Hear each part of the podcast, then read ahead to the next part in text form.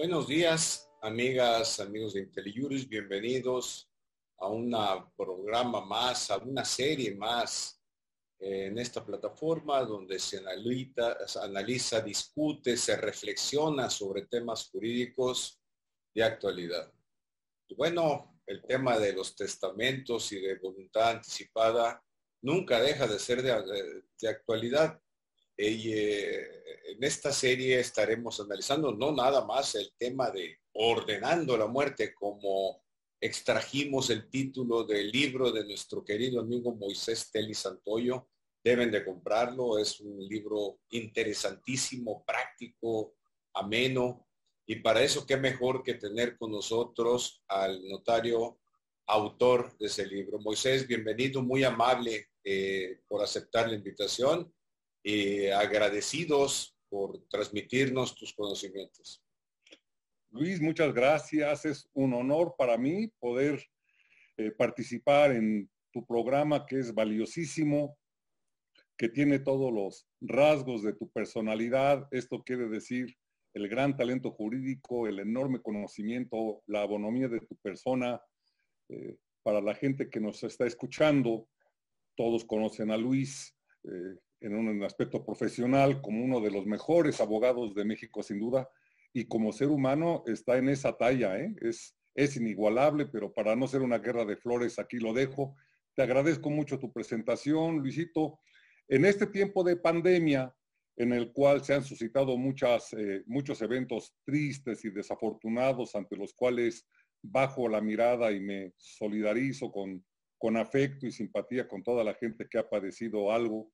Eh, bueno, también ha tenido un aspecto productivo y en mi caso, como el de otras personas, han tomado cursos, han hecho otras cosas que los han enriquecido.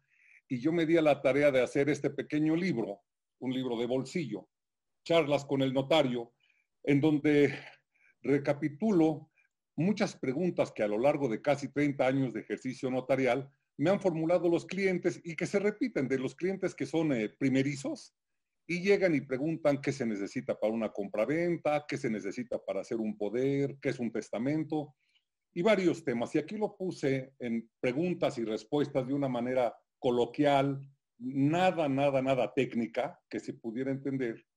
Y dividí el pequeño libro, que tiene 191 eh, páginas, en cuatro partes. El notario y la fe pública, qué es un notario y qué es la fe pública, qué es eh, un, aspecto ordenando la muerte, el segundo tema, el segundo eh, título, el tercer, ordenando la vida, y finalmente un cuento a manera de reflexión de cómo es que uno se hace notario. Eh, para esta ocasión, señaladamente vamos a destacar el de ordenando la muerte. Me tengo que remitir rápidamente a lo que es el notario y la fe pública. Cerca a la notaría, o lo hace con cierto pesar, porque asocia al notario con el mundo de los abogados, de los jueces, del Ministerio Público, y es un mundo al que la gente eh, le teme, no, quiere estar eh, imbuido en, ese, en esos aspectos. El notario siempre es amigo. El ser notario es una cosa muy bonita. Es muy técnica, pero uno nada más hace amigos. No se polarizan las posiciones. Uno ayuda a darles envoltura a los eventos. ¿Cuál es esa envoltura? Es la fe pública. La fe pública es el atributo que tienen las cosas para que todo el mundo las crea. Es decir, si yo saco y exhibo mi título profesional como abogado expedido por la UNAM, la gente lo tiene que aceptar. Me lo dio la UNAM, que tiene fe pública para esos efectos. Pero si yo saco una carta de mi abuelita diciendo que soy el más inteligente de sus nietos, no necesariamente me lo tiene que creer la gente. Eso queda en voy a inventar el término, lo estoy dando para esta ocasión, fe privada. Mi abuelita, pues nada más en, el círculo familiar. La fe pública es para todo mundo. Por eso es que muchos actos conviene que se hagan ante la fe pública y otros son necesarios por ley hacerlos ante la fe pública. Hasta aquí vamos bien, dice. No, vamos perfecto, muy, muy. Vale. Vamos perfecto, adelante, échale. Hecho. Eh, ordenando la muerte. Este título lo desglosé en cuatro tópicos. testamento, que es disponiendo de los bienes, voluntad anticipada, que es disponiendo de la vida, es otro documento, ahorita lo veremos. Tercer punto, tramitaciones sucesorias. ¿Cuál es el trámite cuando una persona fallece a ponerlo en manos de los herederos y legatarios? Y la adjudicación por herencia. Es el remate del tema anterior. Comenzaremos con el testamento. El testamento es un acto por virtud del cual una persona deja anotado quién quiere que sean sus sucesores, los siguientes dueños de sus bienes. Dispone de sus bienes, derechos y obligaciones para después de su muerte y señala a los herederos y legatarios. Al autor de la sucesión cuando muere se le suele referir como el de cuyus, de cuyus de cuya, es en latín, eh, los romanos que eran supersticiosos no querían mencionar al muerto, no, no, querían hacerlo. Y decían de aquel que te platiqué, de aquel que ya estamos hablando, de cuyus sucesione agitur, de cuya sucesión se trata. Entonces, cuando hablaban de cuyus, es de aquel amigo que ya se nos fue. Aquí diríamos, muy el que se petateó, ¿no? El que se petateó. Eh, luego decían de molcas, ¿no? Así de aquel rato, entonces es de cuyus hablemos del de Cuyus, es el fallecido, ¿no?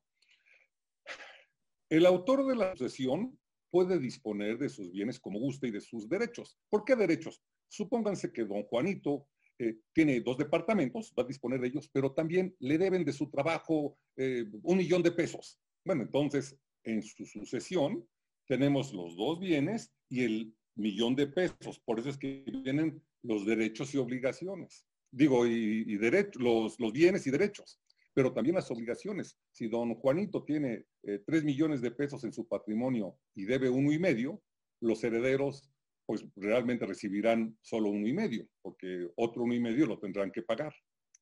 Si el don Juanito deja más deudas que, que haberes, se paga hasta con lo que dejó. O sea, los herederos no van a pagar ya con su patrimonio, sino con lo que les dejó don Juanito, con eso van a pagar hasta donde alcance y ya los acreedores de don Juanito pues se quedarán como el chinito, no más milando y ya no podrán cobrar. Si no hay testamento, ¿qué pasa? Bueno, si no hay testamento, no sabremos a ciencia cierta qué quería el autor de la sucesión.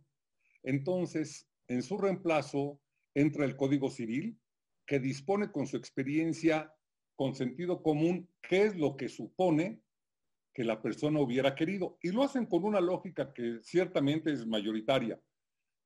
Si muere don Juanito y no dejó testamento, los primeros llamados a sucederlo son los hijos y la esposa, porque por lógica, por experiencia, más o menos eso es lo que toda la gente quisiera. Si no tiene hijos y esposa, entonces vienen los padres. Si no tenía padres, entonces vienen los hermanos. Eh, la lógica legal es esposa e hijos en primer lugar. Si no los tuviere, viene la, eh, entra la sucesión, los, los padres entran, si no los hermanos, y si no, los demás parientes con un principio donde el más cercano excluye al más lejano.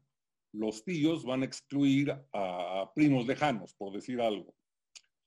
Y si no hubiere nadie, será la asistencia pública. A veces la gente, si muere sin testamento, y ellos en el fondo querían que fueran sus herederos, sus hijos y esposa, pues realmente se va a respetar esa voluntad. Eh, si está en el cielo, pues no, va a ser rinches porque que sus bienes y derechos están en manos de su esposa e hijos como él quería. La cosa cambia cuando él no quería seguir ese orden. Vamos a poner un ejemplo.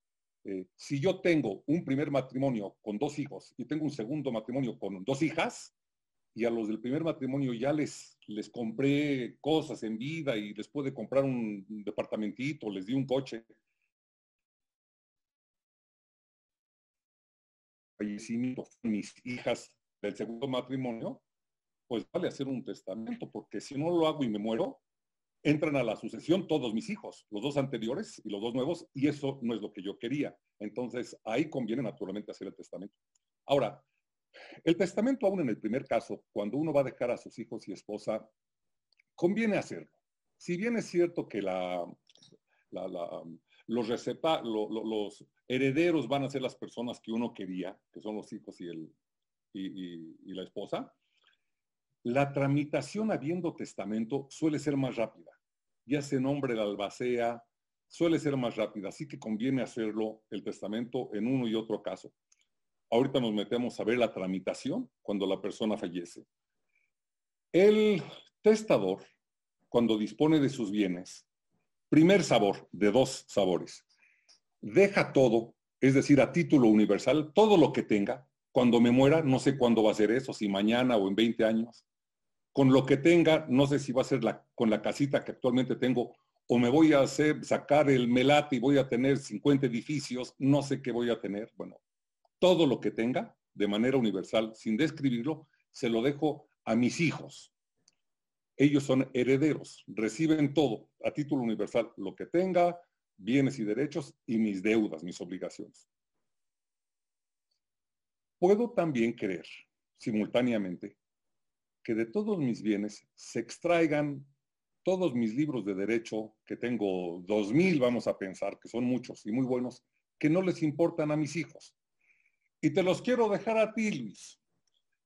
Tú no eres heredero porque no estás recibiendo la universalidad. La universalidad la están recibiendo mis hijos. Tú nada más vas a recibir unos bienes específicos, un bien específico, mi biblioteca. Entonces, de esa universalidad vamos a sustraer mi biblioteca y se te va a dar a ti a título particular cuando se da título particular se llama un legado. Entonces, el autor de la herencia tiene dos bolsas. Una donde puede meter universalmente todos sus bienes, u otra bolsita donde puede meter bienes en lo particular para algunas personas. Eh, les voy a dar una idea. Hay una sucesión, un señor deja como herederos a sus cinco hijos, pero este es real. Su título profesional, que se ve que era muy preciado en la familia, se lo lega al hijo mayor. Al hijo mayor le lega el título profesional, ese no entra en la herencia. Y un Cristo, un crucifijo de marfil que venía de tiempo de Marco Polo, valiosísimo, ese se lo quiere legar a su hija. Entonces, los cinco hijos son herederos de la universalidad, pero el crucifijo se va a salir y se le va a dar a la hija específicamente y el título profesional al hijo mayor. No sé si estoy siendo claro en la materia. Totalmente, Moisés. Eh, continúa porque no te quiero interrumpir, ahí eh, traes buen ritmo, entonces, perfecto. Y te están felicitando mucho por la claridad en la exposición. Ah, muchas gracias, muchas gracias. Venga, Moisés. Entonces, eh, herencias y legados. Otro punto es la sustitución. Esto quiere decir, si mis herederos no quieren la herencia o no pueden recibir, ahorita voy a explicar por qué no podrían, ¿quiénes quiero que sean?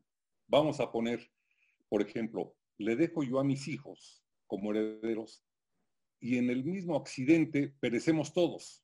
Entonces, ¿a quién pasan mis bienes? Sería bueno pues que en el testamento se señalen sustitutos. En caso de que mis hijos no quieran aceptar la herencia o no puedan aceptarla, serán sustitutos eh, mis sobrinos, mis vecinos, la universidad, la Cruz Roja, ¿quiénes quiero yo como sustitutos? ¿Por qué podrían no heredar los, los herederos? Bueno, una, porque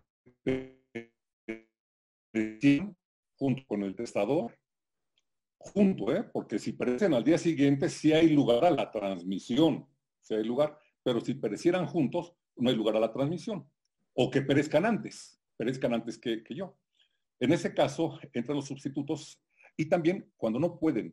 La ley señala algunos casos. Por ejemplo, si don Pancho le deja a Hugo, Paco y Luis como herederos y su hijo Paco es el que lo mata por el delito, obviamente Paco no va a ser heredero. Solo falta que mató a su papá y sea su heredero, aunque haya sido estipulado en el testamento como tal hay más de una situación dramáticas en las que los herederos no pueden eh, entrar a la herencia por disposición de la ley, o bien a veces no quieren. Voy a dar un ejemplo. Sobre todo por cuestión fiscal, que es perfectamente válida, ¿eh? no hay fraude a la ley, ni nadie quiere cometerlo, ni nadie recomienda que se metan con el fisco ni con la UIF, la Unidad de Inteligencia Financiera. Créanme, nadie quiere problemas, ni los clientes ni el notario. Lo que es de ellos es de ellos y se respeta. Pero legalmente, luego hay figuras que permite evitar pago de impuestos sin ninguna responsabilidad y muy transparente. Vamos a poner el caso. El señor Pedro quiere dejarle, he cambiado a Juan, Pedro y Pancho, bueno, ahora es Pedro, y le deja a Hugo, Paco y Luis como herederos. Deja una casa. En principio esa casa pues va a ser para los tres por partes iguales. Y Hugo, Paco y Luis quieren que Hugo se quede con la casa. entonces van a recibir la casa los tres y de ahí eh, Paco y Hugo le van a vender a, ¿a quién dije? A, Hugo. Eh, Paco y Luis le van a vender a Hugo sus dos terceras partes para que Hugo se quede con van a pagar impuestos. Cuando se muere el testador, estos tres van a pagar impuestos y después dos de ellos le van a vender a uno y se van a volver a generar impuestos. ¿Qué se suele hacer en esos casos si se lo comentan al notario? Que de los tres, dos de ellos renuncien, digan yo no quiero nada. Y entonces la ley dice, pues si no quieres nada, tu parte, si es que no hay sustitutos, si no hay sustitutos, se le va a pasar al heredero. Entonces, si aquí don Pancho le deja a Hugo, Paco y Luis, y Paco y Luis no quieren su parte, Hugo se va a quedar con todo. No sé si estoy siendo claro, espero serlo. Y con ese repudio de herencia, con ese no aceptar, nos evitamos impuestos. Ya directamente viene de don Pancho a Hugo, sin tener que pasar, por Paco y Luis, porque ellos renunciaron a su parte. Existe esa posibilidad, entonces, de que renuncien y ahí vienen los sustitutos. Cuando el testador o legatario fallece, en el testamento la persona puede poner que quiere como sustitutos, tiene dos mecánicas, por estirpe o con derecho de acrecer. Quiero dejar a Hugo, Paco y Luis. Si falta alguno de ellos, quiero, quiero que entren en su lugar su descendencia. Si falta Paco, que entren los Paquitos. Si falta Hugo, los Huguitos. Luis, los Luisitos. En su tercera parte. Entonces, si falleció Paco, pues mis bienes se van a ir a Hugo y Luis y la parte de Paco se va a repartir entre Paquitos, esa tercera parte. Primera posibilidad. E-, ese es por estirpes, ¿no? Por estirpe, por estirpe. La siguiente es con derecho de acrecer entre sí, en donde no, no, quiero estirpe, sea que la tengan o no la tengan. A veces los hijos son jóvenes y no hay estirpe. O bien si lo tienen, pero yo no quiero que pase el estirpe. Y se dispone que a falta de cualquiera de ellos, su porción agrande la porción de los otros herederos.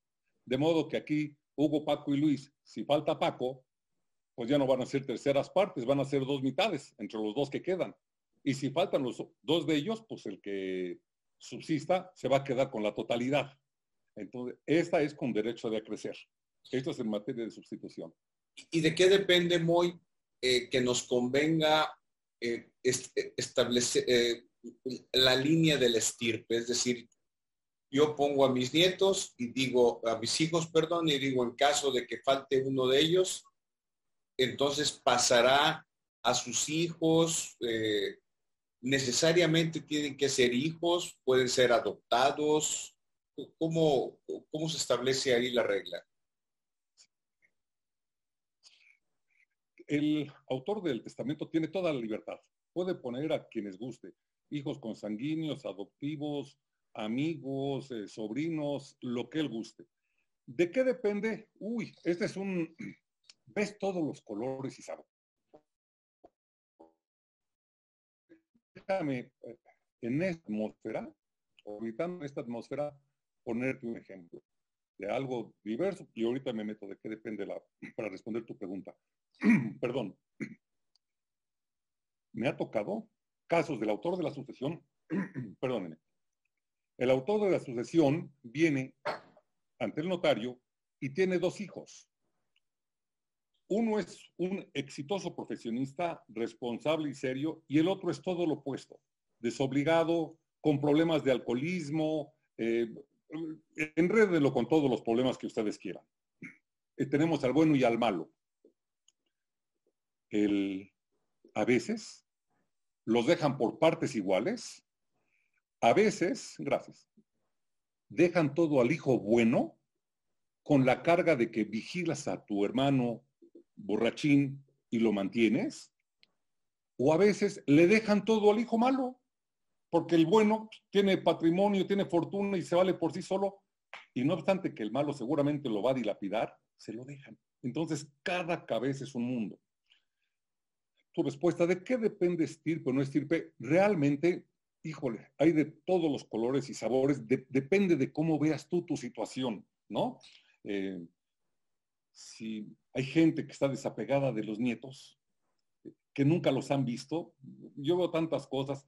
Eh, de mis cuatro hijos, hay uno que nunca me ha pelado, nunca viene a verme, me he enfermado, sus hijos nunca me han echado un lazo, ni vienen, es más, creo que ni le voy a dejar a ese, hijo, y si le dejo, no me interesa estén los nietos, viven en el extranjero, se casaron con personas que yo conocí, que yo pensaba que los, van a llevar a la ruina, por eso no quieren, ¿no?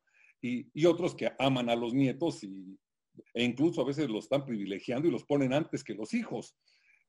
Pero por una razón técnica, no la hay. La hay. Lo más técnico que podría hacer es luego por el pago de impuestos para evitar que se paguen impuestos. Voy a esto. Le, quiero dejarle a Hugo Paco y a los Luisitos. A Luis no, porque, mira, coincidió contigo. Eh, Luis es próspero y tiene suficiente. Quiero a los Luisitos. Entonces, voy a dejar a Hugo Paco y a los Luisitos directamente para no pagar impuestos a Luis y luego a los Luisitos. Quizá por esas razones técnicas se podría justificar, pero la respuesta es realmente como lo sienta el testador. Y en México no tenemos, tenemos una cultura obviamente diferente a la gringa, que es con la que quiero comparar. En materia inmobiliaria, los gringos se compran una casita, la venden y viven en el sur y se pasan al norte y se pasan al este y luego al oeste. No hay el apego a las piedras como nosotros, donde la casa de mi abuelita la tuvo luego mi papá y la tengo yo y aquí vivimos y, tenemos otra cultura que son como de cartón. Aquí también tenemos otra cultura y solemos hacer una o dos veces testamento. Allá lo hacen seguido, porque cambian las circunstancias. Como notario, a veces acude una pareja recién casada, hacen su testamento enamorados, cruzándose entre sí, se lo doy a ella y ya para mí. Y si no está ella, que sean mis hijos y ella dispone lo mismo. Y si mis hijos faltara alguno, esta mecánica y empiezan a, a lucubrar al respecto, cuando todavía faltan años quizá para que tengan hijitos, mejor háganlo cuando tengan hijitos. Y después en la vida, cuando los hijos están chiquitos, los dejan por partes iguales, pero pasan los años, ya se casaron, un hijo ya se divorció y tiene problemas, una hija se casó con un millonario, y entonces cambian las fórmulas y sacas y pones a los hijos. Siempre platicando, yo lo suelo poner, eh, que los quieres igual, y si bien es cierto que lo estás soslayando, pretendiendo es el término legal, haciéndolo a un lado, dirían los muchachos hoy en día, abriendo, abriendo, no lo estás fumando, señalar que el amor y agradecimiento por todos los hijos es el mismo, pero a mi hijo fulanito no le heredó en razón de tales cosas, para que mañana no se vean entre sí y te digan a ti no te quería mi mamá y no te dejó. No, dijo que me quería, pero yo era exitoso y no me dejaba. Eh, creo, espero haberte respondido. No, muy bien, muy, tenemos varias preguntas y les vamos a, eh, te las voy a presentar a ver si me ayudas a responderlas, pero yo tengo, tengo una estamos hablando de que yo heredo a mi cónyuge o de que heredo a mis hijos. Sí. Pero yo puedo estar casado, tener tres, cuatro hijos y heredo, no, no, no, no a mis padres, pero puedo heredar a un amigo, ¿es correcto? O sea, ¿por qué tengo que heredar a mis hijos? Absolutamente. No, se, dan muchos casos así. por ejemplo, un, un señor tiene tres hijos hace 45 años, próspero, próspero señor con su negocio. 45 años se separó de su mujer, con quien duró casada 10 años, ya un hombre grande, como puedes suponer. En ese tiempo tuvo tres hijos, cuando estaban chavillos, menos de 10 años, se separó de la mujer y anduvo con su secretaria, caso real, que fue su pareja. Cuando murió era su pareja. Nunca se divorció, nunca se divorció de su señora, así que él, su estado civil, casado con aquella primera esposa, y su pareja de toda la vida era su secretaria. Entonces, eh, este fue un caso tremendo porque el señor nunca hizo testamento. Cuando se, que, se murió, estaba a punto de hacerlo porque él quería, como no estaba divorciado, a los hijos quería dejarles nada más una pensión. Porque tenía mucho dinero, pues para ayudarlos, pero la verdad es que estaba desapegado de sus hijos y le quería dejar todo a la, a la secretaria, su actual pareja, y que se muere sin dejar testamento. Entonces entraron a la herencia la esposa y los tres hijos, y a la secretaria que era su pareja de toda vida, vida la dejó sin nada, y los hijos pues la sacaron de la casa y, la, le quitaron todo, ¿no? Hubiera hecho su testamento y pudo haber dejado a la secretaria y a los sobrinos de la secretaria que no fueran ni de su sangre. Entonces, la respuesta es sí, puede hacer lo que quiera. Hay un caso nada más, cuando uno teniendo hijos hace su testamento y hereda o lega sus bienes a otra persona, si el hijo necesita alimentos, los herederos o legatarios tienen que pasarle una pensión. Porque solo falta que yo teniendo hijos y te heredo a ti, ¿y quién va a mantener a mis hijos? ¿El Estado? ¿El público con los impuestos, el Estado? No, pues teniendo padre yo los debo de mantener. Entonces a ti, Luis, te va a pasar la herencia, pero te van a quitar lo necesario para poder mantener a mis hijos y pagar sus alimentos. Es que precisamente por eso me cautivó el título que manejaste en tu libro, Ordenando la muerte. Si no dejo testamento, vaya, si dejando testamento, luego se me andan peleando todos, ¿no? Sí, sí, sí. El, ordenando la muerte, mira, el, hacer un testamento es un acto de, de plena soberanía personal, soberanía sobre todo. Es un acto de reflexión, de reconocimiento, una radiografía de tus afectos, porque le dejas a la gente, no necesariamente en función de afectos, sino a mis hijos, los más mm, buenazos y más exitosos, a lo mejor los, los saco del testamento, y a los más desvalidos y más tontos son a los que ayudo, y, y sin embargo, quizá mis consentidos son a los que estoy sacando, o viceversa, pero ahí puedes ver más o menos las preocupaciones del testador, las preocupaciones que tenía. Y efectivamente es como, como si una vez que hubieras fallecido y tu espíritu, vamos para ponerlo jocosamente, tu espíritu desde el más allá tripula con un módulo lunar cómo quiere su patrimonio. Hay ecos del fallecido de Ultratumba que nos dice qué es lo que quieren y Juanito, a ti te te dejé el departamento. Panchito, a ti te dejé la porque a ti te quería mucho. Tiene esos tufos, los, puedes oler esos aromas, ¿no? Este, sí, sí es un acto muy interesante hacer el testamento. Y el, decía yo de los gringos que tienen la cultura de hacerlo frecuentemente. Entonces, aquí, pues háganlo, háganlo cada determinados años, cuando vean que la topografía afectiva se ha alterado, cámbienla, o sea, yo, yo otorgo un testamento hoy y lo puedo cambiar mañana y pasado mañana. Yo no, no estoy sugiriendo eso, pero Absolutamente. lo puedo cambiar cuantas veces sea, ¿no? Sí, sí lo puedes hacer. Mira, eh, es más, eh, en esta plática que es práctica y entre amigos, no pretendo ser vulgar, pero quiero exponer casos reales.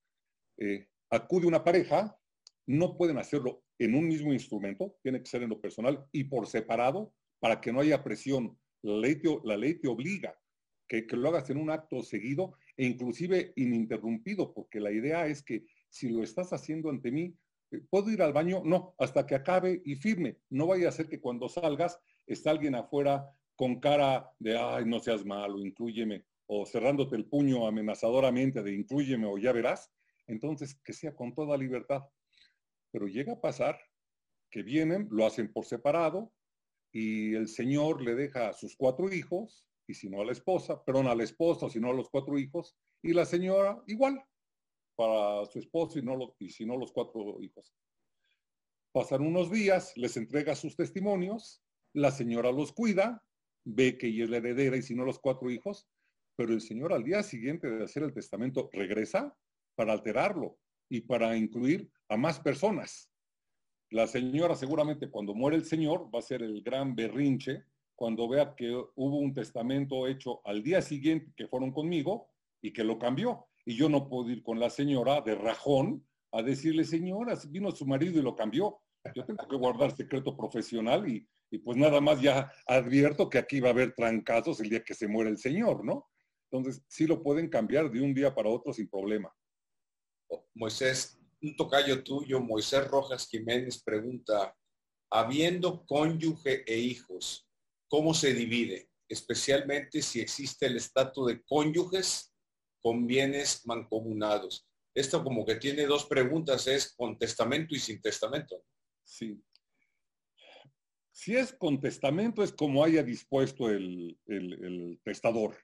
Si él quiere todos los hijos, una quinta parte, eso se va a hacer. Ahora, si están en sociedad conyugal y no hay testamento, recuerden que van a llamar a la esposa y a los hijos. Pero lo que quiere mi tocayo es eh, muy inteligentemente aclararlo. Si tiene sociedad conyugal, si hay sociedad conyugal, pues ya la esposa tiene bienes. Existe un artículo que dispone que van a ser llamados a la herencia, si no hay testamento, los hijos y la esposa. Pero si la esposa tiene bienes suficientes en un tanto igual al que le va a corresponder a los hijos, ya no le toca herencia. Si ella tiene bienes suficientes, ya no entra en la herencia y se le queda a los hijos. Entonces, eso de que viene la esposa y los hijos así tan en automático, no. Repito, si la mujer tiene bien, entonces se hace un ladito y le dejamos a los hijos. ¿Cuántos bienes tiene que tener la esposa? Tantos como los que le van a corresponder a cada hijo. Cuando hay sociedad conyugal, de los bienes, la mitad le van a tocar a la esposa. Entonces ya tiene una parte muy grande, ya no le va a tocar una porción como heredera. Derivado de la sociedad conyugal, va a estar hecha a un lado y le va a tocar a los, a los hijos. Respondido, creo. Sí. Eh, otra, otra pregunta está, está interesante de Rafael Omar Castillejos si un heredero fallece durante la tramitación de la, herencia, ¿qué va, qué va, no, capto bien, qué va a recibir entre varios herederos? El derecho a heredar, ¿cómo se transmite a un sobrino? No sé si esté claro, Moisés, o le pedimos a Rafael que nos la precise. No, no, con Rafa le entiendo bien.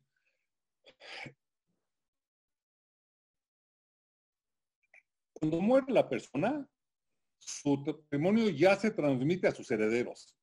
El que se muera a las 24 horas o a los 24 meses ya es su heredero. Si se está tramitando la sucesión, vamos a pensar un accidente. Se muere el autor y su hijo se muere tres días después, que estuvo en coma los tres días. Ya hubo lugar a la sucesión. El hijo ni siquiera ha sabido. Ya hubo lugar a la sucesión. Vamos a pensar que eran dos hijos el mismo caso, uno de ellos se accidenta, el otro está vivo y tramita la sucesión, está en plena tramitación en donde va a incluir a su hermano, que está en coma. Tramita la sucesión, notario o juez le comunica pues, que el hermano está en coma. Si se está tramitando y muere después el, el hijo accidentado, los hijos de ese hijo accidentado o el sobrino, quienes sean sus herederos, van a tramitar la sucesión de este para ponerse en su lugar. ¿De acuerdo? Es decir...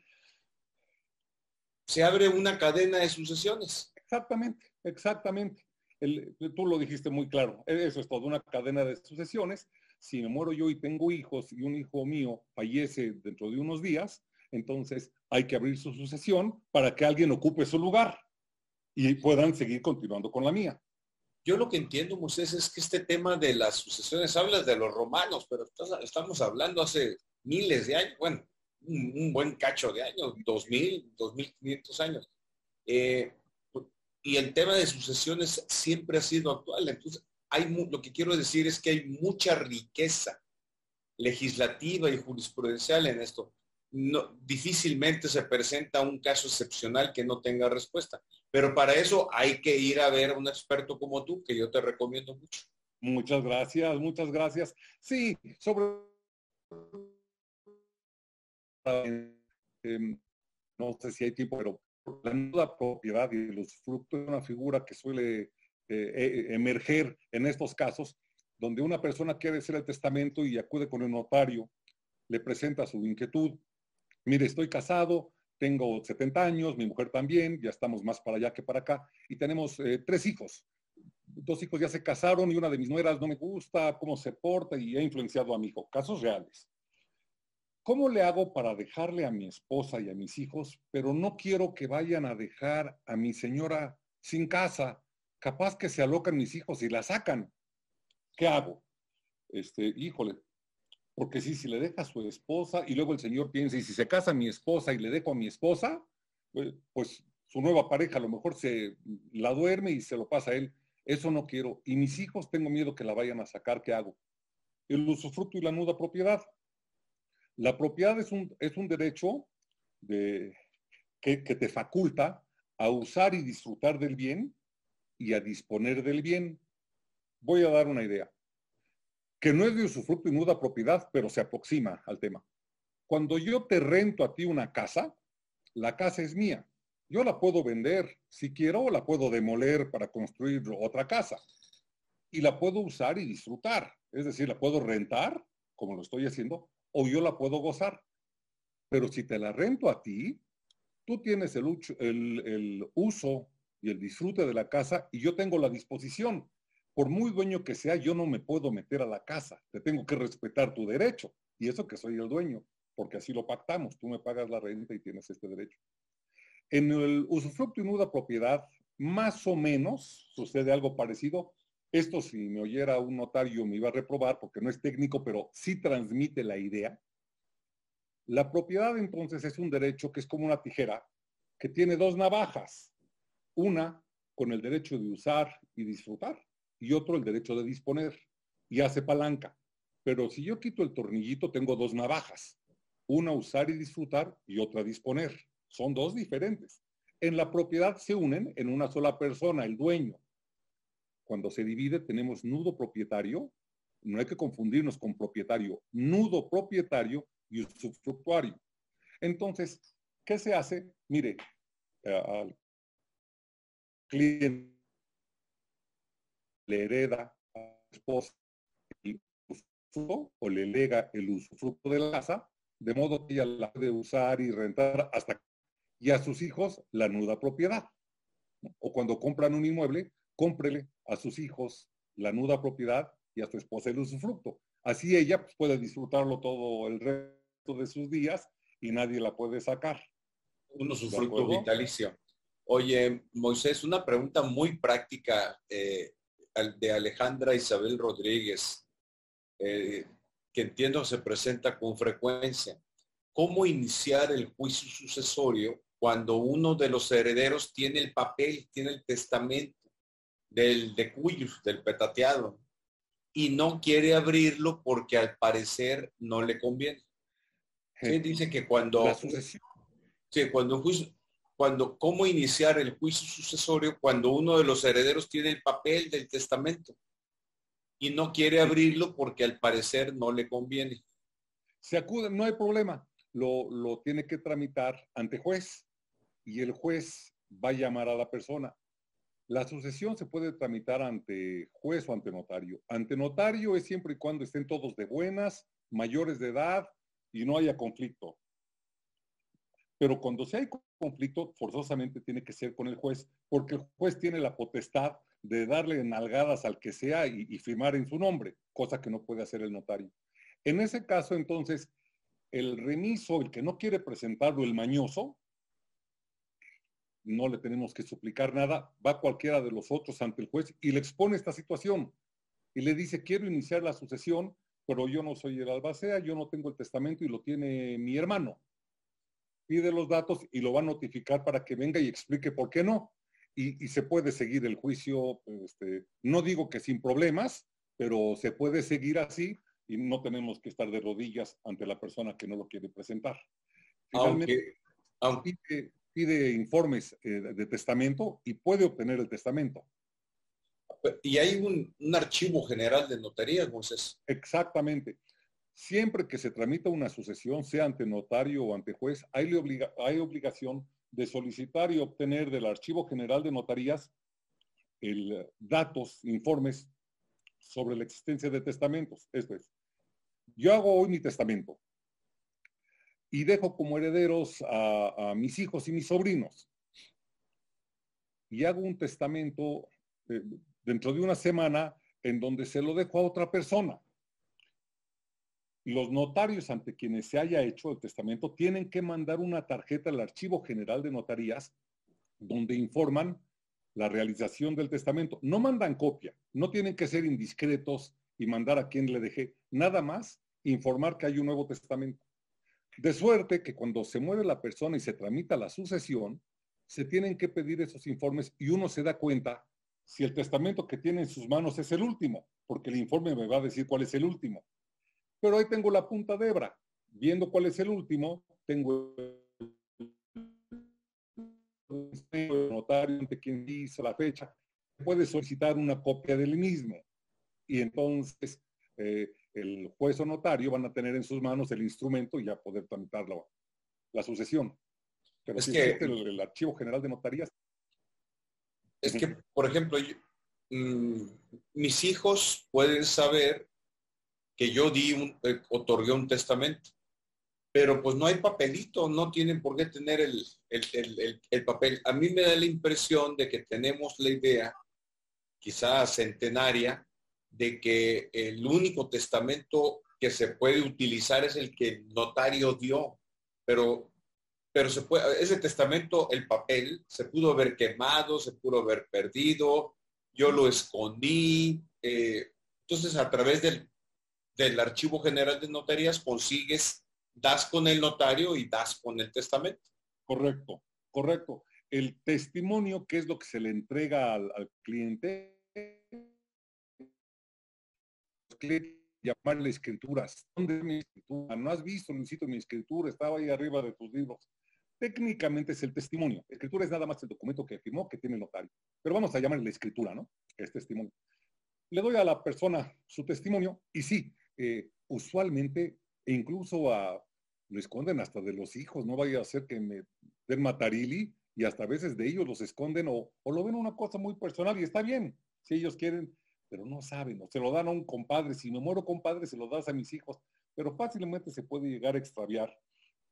Si hay manera de, dar con el testamento, aunque sí sugiero realmente que pidan más de un testimonio en la notaría, tengan dos o tres ejemplares y uno lo guardan en su oficina y otro se lo dan a su primo y otro pues, que lo guarde alguien más, ¿no? O, la familia abiertamente y pues todo con claridad. Ordenando la muerte, precisamente. La muerte, ordenando la muerte. Entonces ya están unas preguntas eh, más específicas, interesantes, por supuesto. Eh, Irene Treviño Frank, eh, una doctora neuróloga muy famosa, para efectos de cuentas bancarias y seguros, ¿hay herederos o únicamente se asignan a los beneficiarios? Gran pregunta, ¿eh? Sí, sí. La segunda, los beneficiarios desplazan a los herederos. Prevalece la institución de los beneficiarios señalados. Entonces, si yo tengo como beneficiario a mis hijos y en mi testamento solo tengo a mis, en, cuentas bancarias tengo a mis hijos y en el testamento tengo solo a mi esposa, el dinero de las cuentas bancarias va a mis hijos y no va a mi esposa. Correcto, correcto. O llega a suceder también que tengo como herederos a mis hijos y esposa y en algunas de mis dos cuentas tengo a mis socios, por parte del negocio. Realmente es parte del negocio que tenemos y, se respeta la herencia, pero los seguros también no entran en herencia, es el beneficiario y las cuentas. Correcto. Buena pregunta. Y si no hay beneficiarios o los beneficiarios se murieron, Moisés, entonces sí se va a la masa hereditaria. Correcto, porque esos son derechos que tiene el testador y van a entrar a la masa hereditaria. En ese caso sí. Eh, Alejandra Isabel Rodríguez que hizo la pregunta sobre el tema de que uno de los herederos no quería entregar el testamento. Entonces se hace la denuncia ante un juez familiar, ¿correcto? Correcto, correcto. Y, y, ahí sigue el asunto, no hay problema. Una pregunta. Déjame decirte, a veces eh, acude gente que no tiene los centavos para hacer el trámite Y nada más les recuerdo que hay despachos gratuitos en la UNAM, en las universidades, hasta en partidos políticos. Hay muchos, el DIF, y a veces la gente puede acudir a ellos. No digo el caso que sea de, de doña Alejandra, hablo en general, y a veces les ayuda porque estos asuntos a veces son mucho de talacha más que de problema, y los jóvenes abogados los pueden sacar adelante. Eh, otro, otra pregunta interesante, Moisés, de Francisco Saucedo. En los casos que exista testamento y fideicomiso testamentario, ¿qué prelación se sigue? los dos, los dos se pueden, hay que ver cómo está redactado el fideicomiso.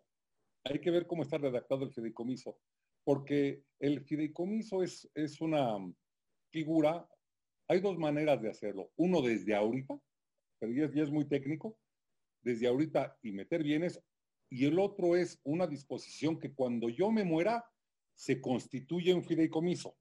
¿De acuerdo? Hay dos maneras.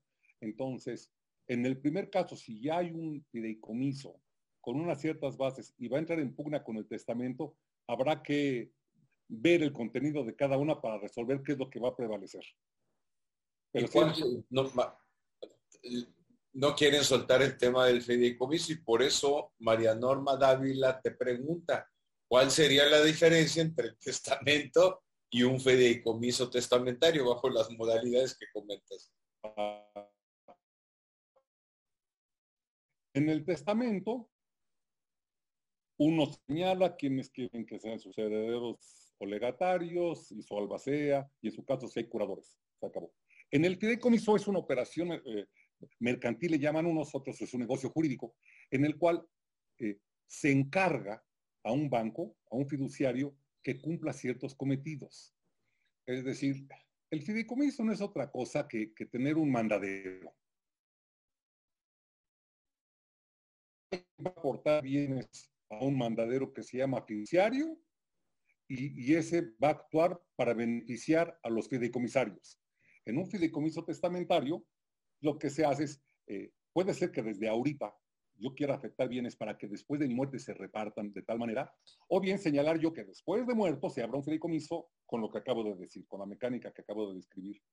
La diferencia entonces es que se va a encomendar en el fideicomiso a una institución fiduciaria que cumpla con las instrucciones, habrá que pagarle a esa institución fiduciaria por el encargo y ya van a transmitir los bienes como quieran. Eh, grosso modo, esa sería aunque sí reviste muchas, muchas posibilidades de actuación a través del fideicomiso que se complicarían hacerlas a través del testamento, pero sí ameritarían eh, hablarlas ya en persona porque va para mucho el, tema. Que vayan a consultarte, Moisés. Que compren tu libro primero, que compren tu libro y que te vayan a consultar las dos cosas. Sí, Oye, Oye, Moisés, este, desafortunadamente el tiempo aquí es este, eh, escaso, ya nos quedan 15 minutitos ah. y yo no me quiero ir sin preguntarte el otro aspecto de ordenar la muerte, que es la voluntad anticipada. Chaca, chacán, es decir, a ver cómo me van a tratar cuando yo me enferme y ya no pueda de tomar decisiones personales respecto de mi destino en el hospital y ahí se presentan pues muchos problemas para la familia y para los médicos y para el hospital. Entonces, ¿en qué consiste la voluntad anticipada y para qué sirve? Sí. Porque yo no puedo decir, oigan, pues eutanasia, ¿no? déjenme caer una, una inyección que me dé, que pase yo a ser el de cuyos, ¿no? Sí, claro. Sí, es un tema que se inscribe en, en agro de filosofía, de religión, porque habla pues de la muerte, ¿no? De esa gran incógnita. Eh, la vida, estadísticamente, bueno, pues la gente mayor se va a ir antes que la gente menor, es un hecho. Y a veces, pues, por otras circunstancias, no tienes que fallecer siendo viejito. Pero a veces pues, la, vida humilla, ¿no? A veces de viejito y te ponen unas condiciones terribles.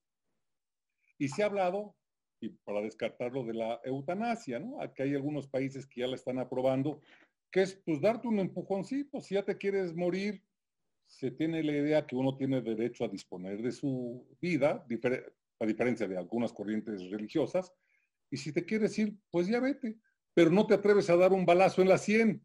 Entonces, pues si quieres te ayudamos y te tenemos un coctelito con agüita de Jamaica y cianuro y adiós, ¿no? Y, te ayudan a morir, ¿no? Es, esa es la eutanasia, está prohibida. Entonces se llegó a un grado eh, más diluido, más aguado, en el que si está una persona muy malita, se le deja su suerte y que su cuerpo responda. Si su cuerpo quiere vivir, pues adelante y si no resiste, que fallezca, pero no se le va a ayudar a vivir. Eso lo llaman ortotanasia, a diferencia de eutanasia, ortotanasia. En la, en la voluntad anticipada se maneja esta idea de que la persona cuando esté malita ya no la ayuden, ya no la ayuden. Existe la posibilidad de que la persona por sí misma lo decida y también existe la posibilidad que los familiares lo decidan. Vamos a hablar de la primera, de la voluntad anticipada que se hace ante notario. Esa tiene que ser la persona, la persona misma quien otorgue. Si yo me llego a enfermar, estoy muy malito, ya no quiero que me dé ninguna asistencia médica especial y me mi suerte orgánica. Lo tiene la persona ante notario. Porque a veces cuando llegan al hospital y lo quieren hacer ahí, entonces puede ser la persona, en su silla de ruedas lo hace, o sus familiares. Ellos sí lo pueden hacer en el hospital, pero ante notario nada más el interesado. Lo que dispone entonces, insisto, es no quiero que me echen la mano. Déjenme y que yo pueda morir. cualquier persona la puede ir a otorgar ahorita, tú y yo felizmente sanos y aquí, que así sigamos, madera, que así sigamos, sin saber si realmente vamos a estar en ese trance alguna vez.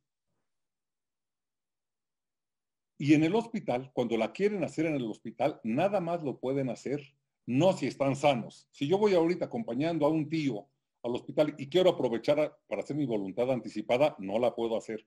Ahí nada más la puedes hacer si llegas en el trance de una enfermedad terminal. La puede hacer la persona o sus familiares. Entendiendo por enfermedad terminal, lo dice la Ley General de Salud y disposiciones de la Organización Mundial de la Salud, de la OMS, es aquella que tiene un pronóstico de vida no mayor de seis meses, con una calidad de vida terrible, digo, lo estoy simplificando, con una calidad de vida terrible. Esa se considera una, se considera una enfermedad terminal. Entonces, para efectos del hospital, sí lo podrías hacer ahí, ya la persona o sus familiares. Con el notario lo pueden hacer en cualquier momento. Van a disponer por eso de su vida, le llaman testamento de vida de manera coloquial, ah, perdón, eh, ah, testamento de vida y al testamento le llaman testamento de muerte, ¿no? Dispone uno de su vida, no me ayuden, y de sus órganos, si quiere de sus órganos. Déjame nada más regresar un poquito. En la disposición en las disposiciones, grosso modo, nada más que no ayuden. Y dos, nombrar un representante, cosa que tiene mucho chiste. Porque cuando viene la persona, te dice que quiere hacer su voluntad anticipada. ¿Y a quién quiere de representante? ¿Qué va a hacer el representante? Pues nada más llegar al hospital y enseñarle a los médicos el documento. Ah, así de fácil, pues ponga a mi esposa o a mis hijos. Es muy fácil, no tiene mayor complejidad jurídica. Eh, a mi esposa e hijos, piénselo bien, porque a la mera hora titubean. Se dice muy fácil, pero ahorita llegar uno con la voluntad anticipada de mi papá o de algún ser querido, uno tiene ideas, ya me dijo mi hermano que no lo presente, me dijeron mis papás, quien sea, que qué tal siempre puede haber la posibilidad de un milagro. Acuérdate del caso de San Cupertino y San Policarpio y del Santo Niño de Atocha, y, también dicen que hay un médico milagroso, en un chamán en Puebla y que lo podemos llevar. Híjole. Y entonces al representante le meten las dudas y a veces hasta le recriman, recriminan, dale oportunidad, no seas desgraciado, merece vivir.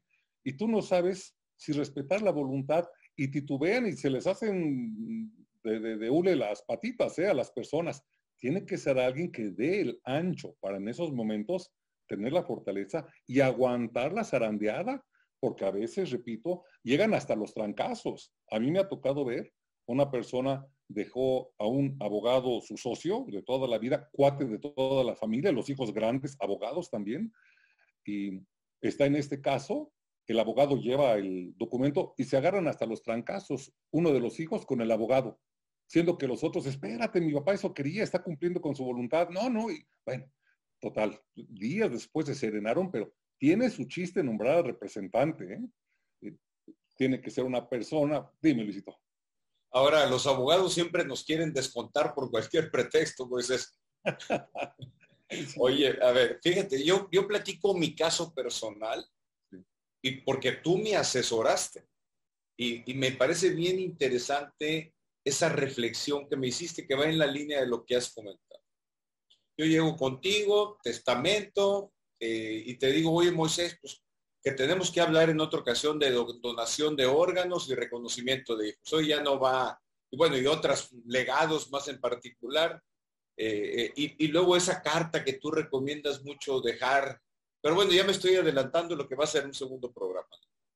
Eh, recuerdo que dije, no, pues pon, pongamos a, a, mi esposa, ¿no? Gisela. Hay que poner. Y tú me dijiste esta, hiciste esta reflexión. Entonces, no otorgué la voluntad anticipada porque le tuve que meter mucho coco y lo tuve que platicar en familia. Y, el platicado en familia, pues ya regresé contigo, entonces puse a uno de mis hijos médicos, a Javier. Lo platiqué con él, con la familia y así quiero que sea y esta es mi voluntad anticipada. Aquí está el papelito. Que por cierto, ahora la quiero cambiar porque quiero poner a Javier y si falta Javier o no quiere tomar la decisión, o no está, pues tengo que poner pues a mi hija Andrea, ¿no? También doctora, ya lo platiqué con ella. Entonces hay que meterle más ciencia, pero precisamente fue este tipo de reflexiones. Tú me platicaste el caso del abogado que, me lo moquetearon por, por, por, estar en una voluntad anticipada, porque además, si el, el señalado para, para ejercer esa voluntad anticipada se hace un lado, sí se, genera un problema importante. claro, claro. Y se generan problemas. Y otro punto, ¿cuánto tenemos de tiempo, Luisito? Tenemos cinco o diez minutos, Moisés. Ah. Este, déjenme llamar protocolo, no opera para el caso de accidentados. Este opera para casos de enfermedad terminal.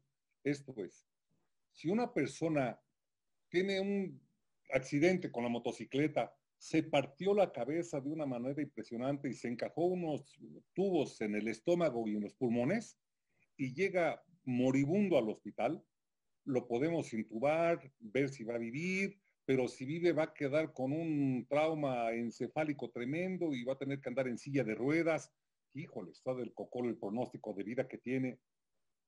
Oiga, queremos hacer su voluntad anticipada a los parientes. No le haga nada, no opera en caso de accidentes sí podemos no darle ninguna asistencia, ¿sí? El, mismo resultado, pero no con base en voluntad anticipada. Si no es otro protocolo que tienen que venir el comité de bioética, que tienen, todos los hospitales tienen esos comités, donde vienen médicos especialistas, valoran la situación, ven que no hay ningún interés espurio, algo por quedarnos con la herencia y ya le queremos dar chicharrón, se ve médicamente, se puede valorar la voluntad de la familia y varios factores a considerar y tomar la decisión. Pero repito, en caso de un accidente no es la voluntad anticipada lo que va a prevalecer. La voluntad anticipada está prevista en un ordenamiento, en el caso de la Ciudad de México, local. No todos los estados de la República tienen esa disposición, una ley de voluntad anticipada. A lo que suelen acudir es a disposiciones de la Ley General de Salud. Esto para los que nos hacen favor de escuchar, que, entiendan de la materia, una ley federal, la Ley General de Salud, tiene disposiciones en esta materia, aunque no agrupadas como voluntad anticipada, pero el contenido es el mismo. Cuando uno va a un hospital, por ejemplo, federal, aquí en México al Instituto Nacional de Cardiología, Cancerología, Nutrición, y quiere hacer la voluntad anticipada ahí, no acuden ellos del sino se remiten a la Ley General de Salud. Este es un aspecto técnico para los que entienden la materia, No me meto más porque no necesariamente los escucha lo saben, pero bueno, lo quería dejar anotado. Y en este mismo documento se puede disponer de los órganos. Hay muchos órganos que se pueden disponer, muchos. Y se puede disponer si de todos o nada más quiero de mis córneas o quiero de mi hígado, mis riñones, el corazón. Y se aprovechan muchas cosas. Ahí se puede disponer si de todo o nada más de algunos. Aunque para efectos prácticos, la legislación como está estructurada actualmente necesita que den el visto bueno los familiares. Y hay un orden de, presentación de los familiares. De suerte que en la voluntad anticipada, si yo pongo, instituyo, que quiero donar todos mis órganos, para efectos prácticos, no basta eso, sino se requiere también la aprobación de la familia, de suerte tal que la donación realmente queda en manos de la familia porque aunque esté en mi posición, si la familia dice que no, ahí hay un conflicto en el que está prevaleciendo la decisión de la familia. Falta, no se ha superado ese problema, pero en general las familias pues suelen respetar, si quería dar sus órganos, pues, se los da, ¿no? Es raro el caso que por motivos religiosos eh, se, objete la familia y, suelen respetar la voluntad. Pero este de, de, situación religiosa este, es interesante porque mucha gente no quiere darlo. Mi mujer no, hizo la voluntad anticipada y no quiere dar sus órganos, este, y yo sí, pero después, y lo hice donando los órganos y después lo hice, ¿y qué crees? Nanay, yo no quise donar mis órganos, qué gacho, con una serie de consideraciones así como, oye, a ver si, si hasta los mismos faraones se enterraban completitos, los judíos no lo dan y este, oye, sí será cierto que necesito todo, necesito todo el equipo o lo puedo hacer cenizas, sacándole, desvalijándolo. Este, cada cabeza es un mundo y hagan lo que gusten. Muy respetable. Eh, pues, Moisés, eh, preguntaban dónde conseguir el libro, ya aquí en la, dirección de IntelliJuris les, les dio las ligas para comprarlo en el sótano, en Porrúa, las ligas de internet, pero también están, están físicos, yo los he visto en diversos lugares. E, es que lo estaban distribuyendo, pero se tardan mucho en distribuir. Es toda una experiencia, ¿eh? hacer un librito y ver cómo se hace ese, e, e, ese negocio. está en, en Sanborn, Liverpool, Porrúa, este, en varios. Y en, sé que en el Bajío hay unas librerías Gonville que, que, no conozco y en el sureste hay unas Dante, ahí están, pero unos me han dicho que ya lo vieron, otros que no lo han visto, se va distribuyendo lentamente y también está Es un librito pues, muy sencillo. No es porque sea mío, pero le echo porras. Yo no he visto ningún otro libro así charlas con el notario para el público. Lo hay entre especialistas de notarios, para notarios. Y señalo aquí, bueno, no crea que por leerlo, pues ya sabe notarial, tiene una idea, pero acuda con el notario. En el caso del DF, yo meto la mano por todas las manos, por todos mis colegas, en provincia no dudo que sean muy buenos, pero como es un ámbito en el que no me muevo, por eso no lo puedo hacer con certeza. Eh, aquí la capacidad, la solvencia técnica de mis colegas, creo yo, es inobjetable. Estamos sujetos a un arancel, hay un principio de libertad para seleccionar del cliente el notario con el que quiera ir y acuda con el que lo, le sirva mejor, con el que pueda ver personalmente o el que lo atienda rápido, como con cualquier otro prestador de servicios. Usted tiene la última palabra y le van a cobrar muy parecido y yo creo serán igualmente buenos, pero ahí lo, lo verá usted. Yo pues para, mí, para mí nada más hay un notario en la Ciudad de México. Ah, Se llama Moisés Telis. Oye, Moisés, nada más para, para, para reacerrar, nos vamos a robar un par de minutitos. Septiembre, el mes de la patria y el mes del testamento. ¿Qué significa eso de que sea el mes del testamento? ¿Qué es más barato? ¿Qué es más barato? Tenemos un arancel los notarios para mm, cobrar el testamento y ahora en, septiembre eh, se rebaja a 2.800. 2.800 pesos es lo que está costando y, e, ese es la, lo que significa el mes del testamento. Entonces, sí conviene que vayan y lo hagan, ¿eh? Oye, Moisés, muy agradecido. Tenemos que cerrar un montón de felicitaciones. Sonia del Carmen eh, Soto dice muchas gracias por escoger este tema. Pues lo escogiste tú, Moisés. y más por lo que estamos viviendo. Gracias al notario por su sencillez y disposición. Felicidades. Es un gustazo. Eh, le vamos a pedir aquí a la dirección de IntelliJuris que te mande el, chat con las preguntas y comentarios para que veas eh, y te animes, como ya te comprometiste, a estar próximamente aquí con nosotros en IntelliJuris en una plática más, charlas con el notario. Era un gran placer, te agradezco mucho la oportunidad a las personas que nos escucharon. Las invito a que sin ningún problema me, me manden un mail a lick Moisés el TLZ, creo que tú lo vas a poner, Luisito, eh, y podemos eh, atender todas sus, dudas. Yo estoy en Petén 119 en la colonia Narvarte, muy cerca del metro Etiopía, Petén 119, a sus órdenes. Les a ver de corazón, lo quiero decir, un abrazo, un beso a todos. Esta época necesitamos besos y abrazos y las mejores, mejores vibras. Eh, hoy y siempre y ahorita que estamos pasando momentos complicados, toda la solidaridad y cariño. Y Luisito, tú sabes que te amo, te quiero muchísimo, eres un tipazo, un, un este, maestro para mí, has aportado mucho en mi vida, te agradezco a ti mucho, a Gis, tu señora, a tus chavos y a todo el público. Muchas, muchas gracias. De corazón, Moisés, muy agradecido contigo. Un beso. Estamos en contacto. Gracias para todos. Bye.